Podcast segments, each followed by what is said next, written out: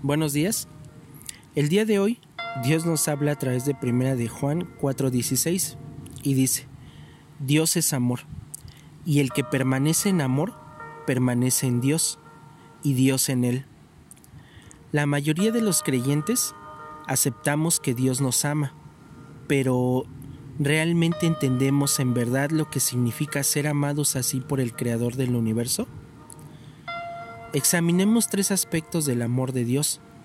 Primero, no es influenciado por nada dentro o alrededor de nosotros. En pocas palabras, nuestros sentimientos. Sabemos que aun cuando vivimos todavía en el pecado, Cristo murió por nosotros. No hay sencillamente mayor sacrificio que este. Nada que hagamos podrá impedir que Dios nos ame.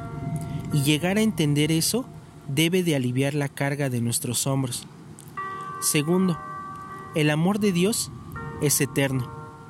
Los creyentes nunca seremos separados del mismo. De hecho, Efesios 1:4 nos dice que el Padre Celestial nos escogió antes de la fundación del mundo. Sabemos, por tanto, que su amor por nosotros ha sido siempre una realidad y siempre lo será.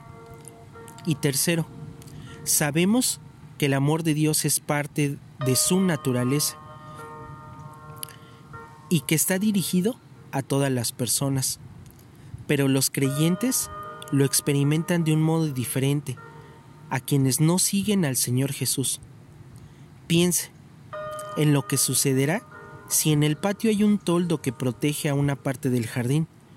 Cuando llueva, algunas flores, alguna parte solamente puede estar rodeada de agua sin mojarse, realmente. De alguna manera, una persona que no tiene una relación con Dios no es impresionada por su amor, a pesar de que existe y está disponible. Podemos confiar en aquel que nos ama intensamente y por completo. Jesús lo demostró al morir en nuestro lugar para salvarnos de las consecuencias de nuestro pecado. Él promete estar con nosotros siempre y aun cuando no sintamos su amor, éste nos rodea y protege por siempre. No sé si te ha parecido en más de una ocasión que en algún momento alguien nos ha dicho o te ha dicho, Dios te ama. Y muchas veces, ¿qué es lo que pasa por nuestra mente? Que muchas veces decimos que esa persona Tal vez lo dice porque pues está hablando de Dios y obviamente no te puede decir otra cosa más que exactamente palabras de amor.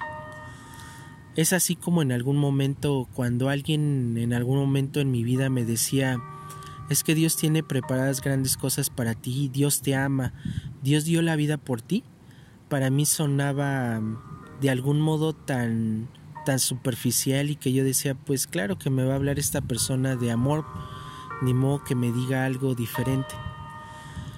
Es así como el día de hoy nuevamente Dios nos recuerda que Él nos ama. Y si esta, en esta mañana Dios nos recuerda cuánto nos ama, el día de hoy te quiero hacer una pregunta. Y te quiero decir, ¿permaneces realmente siempre en amor? ¿Realmente te esfuerzas a que siempre el amor prevalezca sobre tu vida en, lo que, en los que te rodean?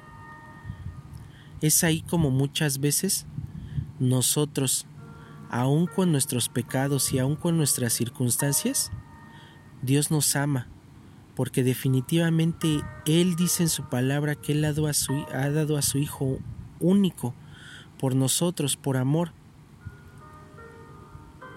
Pero ¿qué tanto tú deseas permanecer en Él? Y qué tanto deseas que Dios te acompañe y esté siempre contigo, sobre todo que seas consciente, porque Él en su gran amor siempre estará con nosotros. Pero realmente nosotros estamos conscientes de que Él nos acompaña y de que Él está con nosotros a donde quiera que vayamos. Por eso el día de hoy viene esa instrucción a nuestra vida donde nosotros tenemos que aprender y reconocer y ser conscientes de que Dios nos ama. Porque nosotros si permanecemos en amor, definitivamente podremos ser podremos tener esa percepción de que realmente Él está con nosotros en todo tiempo. Y aun cuando nosotros estemos pecando, Él va a estar ahí. Recordemos que todos los días tenemos la oportunidad de recibir de su amor. Todos los días Él nos habla a través de su palabra y nos recuerda cada instante lo importante que nosotros permanezcamos en amor. Así es de que a tan solo unos días de terminar un ciclo para nosotros como hombres, que sería un año, debemos de empezar a vivir en amor, a recordar que Dios nos ha amado y de lo que recibimos de gracia, de gracia lo demos. Así es de que si en algún momento has tenido alguna diferencia con alguien, con tu papá, con tu mamá, con tus hijos, con tu esposa, con tu hermano, con alguien o con un vecino, yo creo que es tiempo de que hagamos una diferencia y de que realmente no vivamos como personas religiosas únicamente leyendo la palabra y, leyendo, sino que realmente seamos unas personas que hagan la diferencia y que podamos vivir en amor, demostrándolo, principalmente con los que nos rodean. Así es de que la invitación es a que no terminemos como terminamos el año pasado, queriendo dar el paso, pero no lo hicimos. Así es de que el día de hoy, nuevamente, Dios nos da la gran oportunidad de un nuevo día y de que nosotros podamos vivir en amor, porque la promesa está en que Él permanecerá con nosotros. Oremos. Señor, permíteme dirigir mis pasos por la gracia de tu amor.